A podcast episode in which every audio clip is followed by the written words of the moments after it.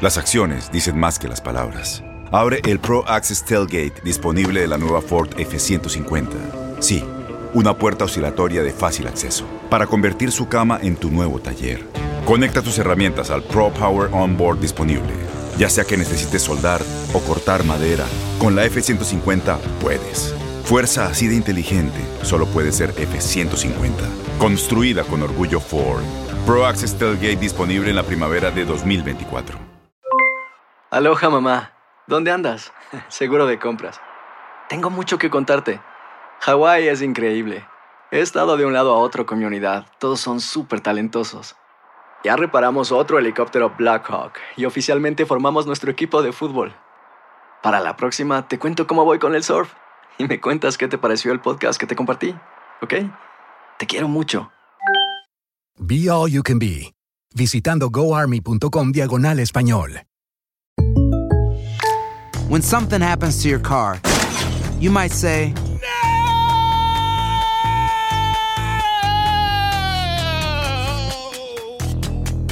My car. but what you really need to say is something that can actually help. Like a good neighbor, State Farm is there. And just like that, State Farm is there to help you file your claim right on the State Farm mobile app.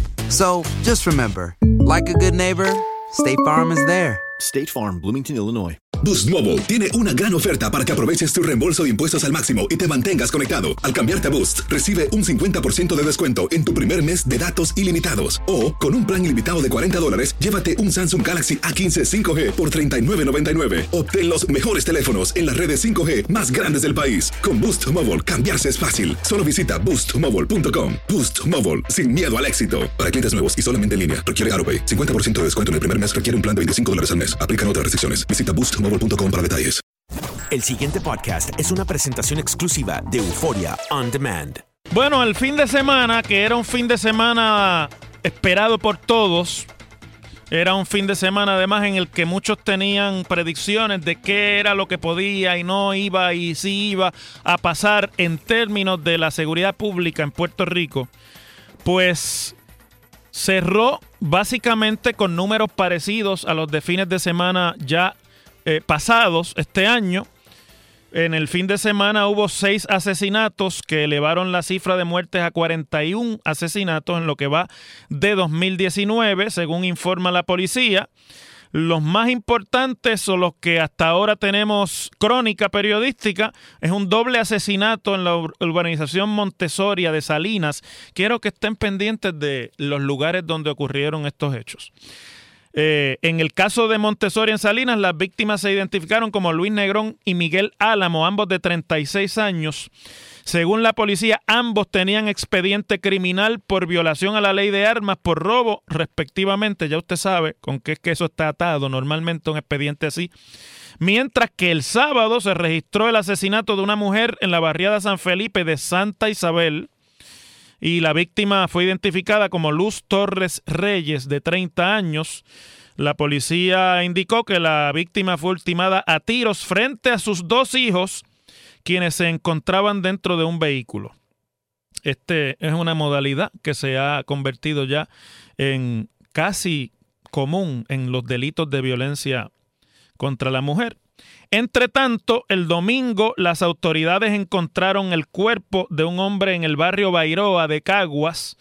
Hasta el momento el occiso presentaba múltiples impactos de bala, pero no ha sido identificado. Estas no son las policíacas. Estoy haciendo un resumen de qué fue la actividad de asesinatos y dónde ocurrió para entonces entrar en materia. El mismo día, el domingo, perdón, tras recibir una herida de bala en la cabeza en la calle San Agustín Cabrera, de- en la calle Agustín Cabrera de Carolina, murió Carlos Andino Saldaña de 53 años y la policía encontró ayer en Tuabaja el cuerpo de un hombre envuelto en un toldo gris y negro en la entrada de Borinquen RC Club. Tampoco se ha podido identificar todavía, o al momento de la, de la nota que estoy leyendo, a esa víctima. Al, como ya les dije, este año van 41 muertes por asesinato y violentas, mientras que, según las cifras de la policía, 58 habían muerto a esta fecha el año pasado, lo cual es una estadística de 17 homicidios menos a esta fecha el año pasado. Entre tanto, por lo que este fin de semana era tan vigilado por todos en Puerto Rico es porque era el fin de semana de la mayor concentración de personas en una actividad con la excepción quizás o, similar, quizás tampoco estoy haciendo una comparación porque no tengo datos para poderla hacer científicamente con la celebración de las justas interuniversitarias cuando se dan en Ponce y en Mayagüez, que es donde se han dado en los últimos años. Y esta vez por motivo de las fiestas que se dan en la calle San Sebastián o alrededor de la celebración de eh, San Sebastián Mártir en el Viejo San Juan. Igualmente había actividades en el área urbana o en el pueblo de Cataño, porque Cataño es todo urbano, así que decir el área urbana de Cataño es todo el municipio, pero era en el, en el casco de Cataño. También allí pues se ha comenzado la tradición hace un par de años de que como hay mucha gente que se traslada a Cataño para coger la lancha y cruzar la bahía e ir a la San Sebastián del Viejo San Juan, pues se quedan con parte de esa asistencia en Cataño porque le ofrece el municipio un festival también musical y artístico para que sea otro desahogo de eh, este fin de semana que es el fin oficial de las festividades de Navidad en Puerto Rico, unas Navidades que como ustedes saben en Puerto Rico duran dos meses y pico o más, casi tres. En, la calle San Sebastián no ocurrió ningún incidente realmente que lamentar. Yo estuve allí jueves y viernes Claro, esos no son los peores, los, días de mayor concentración, no los peores. Los días que más gente va. Ayer, por lo que uno leía en las redes y en la prensa, pues hubo una multitud de gente como la que se esperaba, creo que se estimaba en medio millón de personas ayer pululando por las calles del el viejo San Juan y especialmente en esa en esa ese cuadrante que forman la calle San Sebastián con la calle del Cristo y con la calle eh, San Justo, creo que es la otra. Había muchísima gente. Yo el día que los días que eh, que fui fui en transportación colectiva Primero cogí un PON que estaba dando uno de los bancos en Puerto Rico desde el Choliseo. Y otro día fui eh, con mi guagua hasta un lugar y de ahí pues cogí eh, un taxi que me llevó hasta el Viejo San Juan. Tengo que decir que realmente hay que felicitar al municipio de San Juan y a los organizadores y a todos los que tuvieron que ver con el éxito de esa celebración porque usted manejar no solamente el, con, el conjunto y el, y el bonche de personas que había en el casco urbano de San Juan, especialmente ayer y el sábado, sin incidentes lamentables como otros años, que aunque no había cuestión de asesinato y demás, había incidentes de violencia mientras se esperaban las guaguas, etcétera. Pues realmente es una muestra de que se le ha puesto ganas a eso para que salga bien, porque es una actividad que se mira desde el mundo entero y que de hecho ya sirve de modelo y de ejemplo para otras que los boricuas han ido reproduciendo por otros de los lugares donde en Estados Unidos se, se, aglomeran puertorriqueños en esta ola de migración que hemos vivido en los pasados 10 años. Había fiestas en Miami, había fiestas en Orlando, había fiestas en Texas. Es decir, que la fiesta de la calle San Sebastián, más que la celebración de San Sebastián en el viejo San Juan, son el Festival de la Cultura Puertorriqueña y una fiesta de desahogo para el pueblo puertorriqueño en que se celebra nuestra cultura y nuestra forma alegre y bullanguera de ser como pueblo. Así es que somos. He oído de todo, sobre todo hay gente que piensan que la parte más importante es lo que estaba haciendo la alcaldesa en las tarimas, entonces que si esto, que si lo otro, una serie de, como no tienen más nada que decir, pues entonces sacan que si Yulín es cafre, que si no es cafre, que si esto, que si aquello. Yo creo que, mire, los que así hablan, me parece a mí que no han entendido cuál es la realidad del país y cuál es la manera que desde hace tiempo, y no se lo inventó Yulín, lo que pasa es que ella es buena en el asunto, y eso pues debe ser lo que molesta más. Hace tiempo que las campañas políticas y, y los asesores de imagen y los que le hacen este, estrategias de, comunicación y de medios a los líderes políticos en Puerto Rico pusieron de moda que una de las maneras de, usted compartir con el pueblo es esa. Y no es Yulín la primera que bailó en una tarima en Puerto Rico. Ustedes no se acuerdan de la Macarena y de todas aquellas cosas. Y ahora en la campaña pasada, eso ya es un estándar operating procedure. Ah, que Yulín en alguna manera se atreve a decir cosas y a hacer cosas que otros no se atreven. Pues eso se lo puedo dar. Pero yo creo que, mire, yo, yo creo que es mejor que la gente se proyecte como es y que no ande dando imagen o tratando de proyectar lo que no son. Porque al fin y al cabo, usted sabe qué es lo que la gente en el siglo XXI busca en un político. Más que la corbata puesta hasta arriba y la cosa esta de que intachable e infalible, porque ni, ni son intachables ni son infalibles los políticos. Esa es la realidad. La gente busca que, la que, que el político sea genuino y sobre todo que entienda bien al pueblo con el que tiene que bregar y al que le tiene que responder. Y en ese sentido yo creo que son boberías, toda esa cosa de si dijo, que si no dijo, que si bailó. Pues mire, mejor, ¿por qué no lo usan entonces en la campaña? Vamos a ver cuántos anuncios en la campaña de donde Yulín corra para lo que corra van a usar con los videos de ayer. Vamos a ver si es verdad que el gas pela.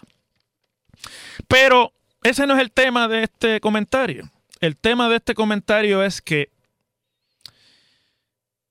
mañana luego de este fin de semana en que todo el mundo estaba con, ¿verdad? con la respiración aguantada, pues se va a dar finalmente la famosa cumbre de anticrimen que el gobierno convocó cuando a principios de año se escaló la violencia, no solamente eh, en números, sino también en la manera en la que se están perpetrando a la clara vista y a la plena luz del día las matanzas entre los trabajadores de la industria del narcotráfico en Puerto Rico, que es como hay que llamarlos.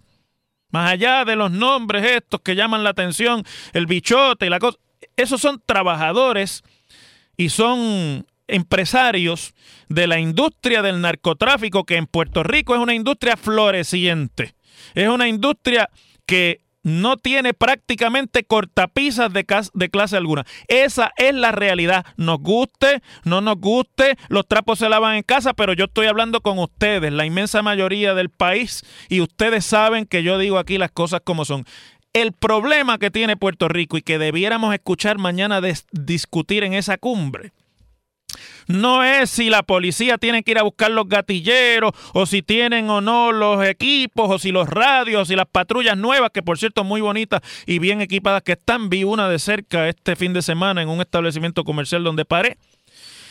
Así que, pero el tema de la cumbre de mañana debiera tratar de ser, porque las cumbres no son fundamentalmente para que el gobierno allí tome las decisiones de política pública. Esa es la responsabilidad del gobernador con su gabinete y sus ayudantes y sus asesores. Eso no es lo que hay que hacer en una cumbre. En una cumbre uno esperaría que se convoquen a las personas que tienen mayor entendimiento del problema, porque si el gobierno necesita una cumbre es porque sabe que tiene limitaciones en cuanto a la, a la solución del problema y que al convocárseles esa reunión no sea para hablar allí de la inmortalidad del cangrejo macho o de la cangreja, del cangrejo hembra, porque vamos, no tiene por qué ser el macho el, inmortal, sino para que haya finalmente un entendimiento cabal más allá de las huestes de las eh, agencias de seguridad pública, de cuál es el verdadero problema y la raíz verdadera del problema al que Puerto Rico se enfrenta y que se manifiesta en una ola de criminalidad, de violencia pública que tiene al país realmente con las manos en la cabeza. Que si se declara Puerto Rico emergencia, que si no se declara, que si se tira la Guardia Nacional, que si no se tira, eso no es lo que compete a esa actividad de mañana. Y a esa actividad de mañana, el gobierno debiera ir con humildad, no hablar de estadísticas, ni hablar de números, sino a tratar de, más que de hablar, escuchar. Y más que escuchar para simplemente llenar el expediente de las agencias de publicidad que le dan consejitos a los gobernantes de cómo mejorar su proyección pública o cómo revertir una proyección de incapacidad sobre algún problema, debiera ir porque es una buena oportunidad para partir, para separarse de lo que los gobiernos anteriores han hecho cada vez que convocan estas famosas cumbres. Y cada vez que se crean eh, eh, comisiones contra la violencia y comisiones para esto y para lo otro, y al final no pasa nada, excepto alguna proposición de una enmienda en una ley que cuando llega a ocurrir no tiene ningún efecto sobre el problema real.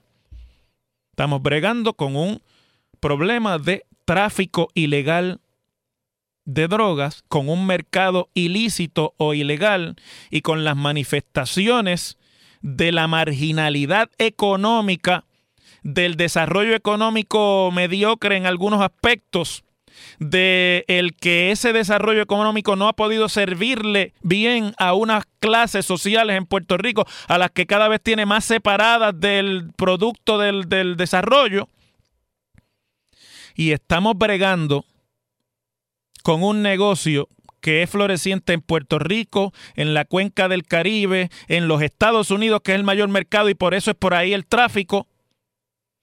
Y con eso, y en eso, con eso en mente, es que mañana deberán sentarse allí a conversar para ver si por fin un gobierno se atreve a hacer lo que ningún gobierno se ha atrevido, que es agarrar el toro verdaderamente por los cuernos. Las cosas como son. En WKAQ se abre el aula del profesor Ángel Rosa. Conoce de primera mano cómo se bate el cobre en la política. Las cosas como son. Profesor Ángel Rosa en WKAQ. Bueno, ustedes saben que en estos días, pues, está discutiéndose en el Tribunal Federal ante la jueza Laura Swain los acuerdos de reestructuración de deuda a los que poco a poco se ha ido llegando lentísimamente. Algunos son voluntarios y otros han sido parte de la mediación que la propia jueza organizó y ordenó para poder hacer su trabajo. Y como parte de eso, pues muy pocas veces nos acordamos que toda la otra parte del trabajo que se hace bajo la ley promesa, eso del plan fiscal y de la austeridad y de los presupuestos ajustados a los planes fiscales y demás, va, funcione o no, va de la mano con lo que se lleva al tribunal después para negociar con los bonistas y con los acreedores de Puerto Rico, que fue para lo que se aprobó la ley promesa. La ley promesa se aprobó para que Puerto Rico pudiera reestructurar su deuda a cambio de controles férreos, fuertes, estrictos en el gasto público en Puerto Rico y sobre todas las cosas para que eso le permita a Puerto Rico regresar a los mercados de deuda en el futuro, que al fin y al cabo es lo que le interesa a congresistas, a gobernantes, a bonistas, a casas acreditadoras y a todo el que está en el negocio del, del crédito. Porque no se crean que esto saca a Puerto Rico para siempre del mundo del crédito. Se tarda más o menos dependiendo de la efectividad de este proceso y de, y de los acuerdos a los que se llegue y cuán, cuánto de los recursos que Puerto Rico necesita para, para resolver sus problemas van a estar o no disponibles como resultado de estos planes. Pero el, el objetivo es que Puerto Rico regrese lo antes posible a los mercados de deuda. Pues en, ese, en esa discusión se ha estado dando en Puerto Rico como parte de los planes fiscales y de sus arreglos y de sus enmiendas múltiples, una discusión sobre el gasto de Puerto Rico en pensiones, el, estado actual del sistema de pensiones de Puerto Rico, que es un estado de total quiebra y de insuficiencia fiscal, es decir, de básicamente de bueno, no hay chavos. Esa es la realidad. Los sistemas de retiro de Puerto Rico están desvalijados. Esa es la realidad. En el medio de todo eso, ustedes recordarán que hace un par de años la legislatura había aprobado unos cambios al sistema de pensión, primero del gobierno central, en el año 2015, creo que fue, o 2014, después en el sistema de retiro de maestros y después también, o antes, en el sistema de retiro de la judicatura. Y los tribunales habían revertido las enmiendas al sistema de retiro de la judicatura. Es decir, los jueces revirtieron los cambios que hizo la legislatura en sus pensiones como jueces. Pero no se le escaparon los jueces a la Junta de Supervisión Fiscal que ha propuesto para ellos un recorte en sus pensiones igual que el que ha propuesto para los empleados del Estado Libre Asociado, para los empleados de algunas de las corporaciones públicas y para los maestros y para los eh, empleados de la Universidad de Puerto Rico. Y los jueces habían tratado de llegar a un entendido por medio de la Asociación Puertorriqueña de la Judicatura con la Junta de Supervisión Fiscal para el plan fiscal del gobierno. Pero al no darse ese plan, pues los jueces han presentado un recurso legal ante la jueza Suen y el Tribunal Federal que sostiene que los recortes a las pensiones de los jueces son un grave atentado, según los, la Asociación Puertorriqueña de la Judicatura, a la independencia judicial. Y lo que dice, para que ustedes más o menos tengan un resumen, es que las pensiones de los jueces están protegidas por el concepto federal de independencia judicial aplicable a Puerto Rico y a los jueces de Puerto Rico por conducto de la Constitución de Puerto Rico, que a su vez fue ratificada por una ley federal, que es la ley 600, y que en síntesis, a través de ese mecanismo, a ellos les cobija la protección federal de independencia judicial y que es una protección que no puede ser trastocada por la Junta Fiscal porque se da con la protección de los estatutos constitucionales de los Estados Unidos. Yo no soy juez ni soy abogado, pero yo creo que este es un argumento bastante alado por los pelos para traerlo. Es más, pienso que bajo ese mismo criterio se podría aplicar eso prácticamente a todos los sistemas de pensiones en Puerto Rico. No, sino el menoscabo de obligaciones, etcétera. Pero los jueces es una cualidad que tiene la judicatura o que debe tener, que no es igual al resto de las instituciones públicas, se escudan en que la, el trastocar la pensión de los jueces altera la independencia judicial. O sea que es aquella cualidad que tienen los jueces de poder decidir separadamente de los intereses del gobierno central y además con libertad, que no pueden ser castigados por el gobierno por una manera u otra de decidir. La Junta reconoce algunos de los planteamientos, pero también señala que si usted separa las pensiones de los jueces de las del resto del gobierno, usted está creando un precedente del cual los bonistas y los acreedores se van a quejar porque impacta la capacidad de, negociación de los bonistas, especialmente los de las obligaciones generales, que es la deuda del gobierno central. Y que la ley promesa dispone que las objeciones al plan fiscal se atienden durante la confirmación del plan de ajuste al solicitud una solicitud que debe atenderse en ese momento y no en un caso en el tribunal. También la ley dice que las cosas que la Junta decide como parte del plan fiscal no se pueden llevar al tribunal. Pero como aquí lo que se está llevando por otra vía es el asunto de si se afecta o no la independencia judicial, pues me imagino que ese será el subterfugio de tratar de lograr que la jueza trate separadamente a los jueces del resto de los pensionados del gobierno y del Estado en Puerto Rico. Que hasta ahora la jueza se ha negado a hacer eso, y de hecho en la vista que hubo el viernes pasado, ni siquiera le reconoció eh, standing algunos de los sindicatos como parte de eh, la discusión sobre el acuerdo de promesa, que es otro tema, pero no les reconoció standing directo para ir al tribunal como grupos afectados porque no están en el pleito. Porque no son ni bonistas, ni acreedores, ni son tampoco eh, estructuras del gobierno. Pero vamos a ver cuál será el futuro de esta, de esta petición que hacen los jueces al tribunal, porque lo que yo descubrí leyendo hoy la prensa sobre este caso, los jueces bajo el sistema de Puerto Rico no cotizan para el Seguro Social, cosa que también le ocurre a los maestros y a los policías en Puerto Rico y lo que tienen es la pensión que se llevan cuando la ley los obliga a retirarse a los 70 años. También hay otro tipo de detalle, ¿verdad? Como por ejemplo el disfrute de las pensiones de los jueces por las viudas, una vez están eh, muertos los jueces o por los viudos, eh, por un tiempo determinado que hace obviamente eh, oneroso mucho de lo que es ese plan de retiro. Para que ustedes tengan una idea y, y más o menos tengan la información, el sistema de pensiones de la judicatura tiene 371 empleados activos, o sea, hay 371 jueces cotizando retiro en este momento y hay 487 jubilados. Es decir, que hay más de 100 personas más recibiendo pensión de ese sistema que poniendo dinero en él. Y obviamente, pues eso es un, caso eh, actuarial grave. O sea, actuarialmente ese sistema está muerto prácticamente.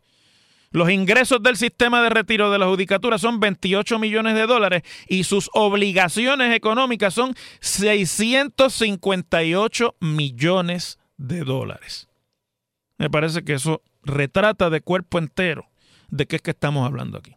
Pero los jueces han acudido al tribunal para que se les reconozca a ellos eh, una condición distinta y privilegiada sobre la del resto de los pensionados y cotizadores del plan de retiro del gobierno, socolor de que cualquier cosa que se decida en eso trastoca la independencia judicial.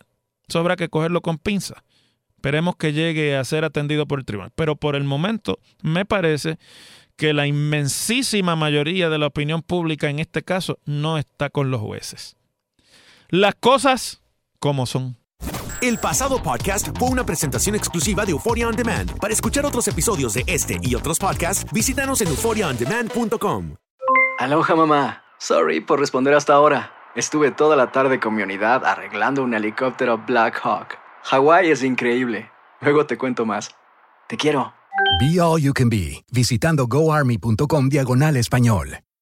Boost Mobile tiene una gran oferta para que aproveches tu reembolso de impuestos al máximo y te mantengas conectado. Al cambiarte a Boost, recibe un 50% de descuento en tu primer mes de datos ilimitados. O, con un plan ilimitado de 40 dólares, llévate un Samsung Galaxy A15 5G por $39.99. Obtén los mejores teléfonos en las redes 5G más grandes del país. Con Boost Mobile, cambiarse es fácil. Solo visita boostmobile.com. Boost Mobile, sin miedo al éxito. Para clientes nuevos y solamente en línea, requiere AroPay. 50% de descuento en el primer mes requiere un plan de 25 dólares al mes. Aplican otras restricciones. Visita Este abril te invitamos a nuestra feria virtual Univisión Contigo rumbo a la universidad. Conéctate virtualmente con representantes de colegios y universidades en la costa este. Desde Nueva York a Florida, aprende sobre ayuda financiera, becas y otros recursos para continuar tu educación. Regístrate para asistir y para la oportunidad de ganar una tableta. Te esperamos en Univisión Contigo rumbo a la universidad del 3 al 9 de abril. Regístrate ya en univision.com diagonal universidad.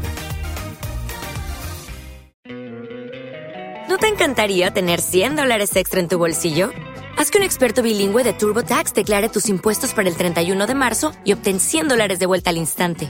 Porque no importa cuáles hayan sido tus logros del año pasado, TurboTax hace que cuenten. Obtén 100 dólares de vuelta y tus impuestos con 100% de precisión. Solo con Intuit TurboTax. Debes declarar para el 31 de marzo. Crédito solo aplicable al costo de la presentación federal con TurboTax Full Service. Oferta sujeta a cambios o cancelación en cualquier momento.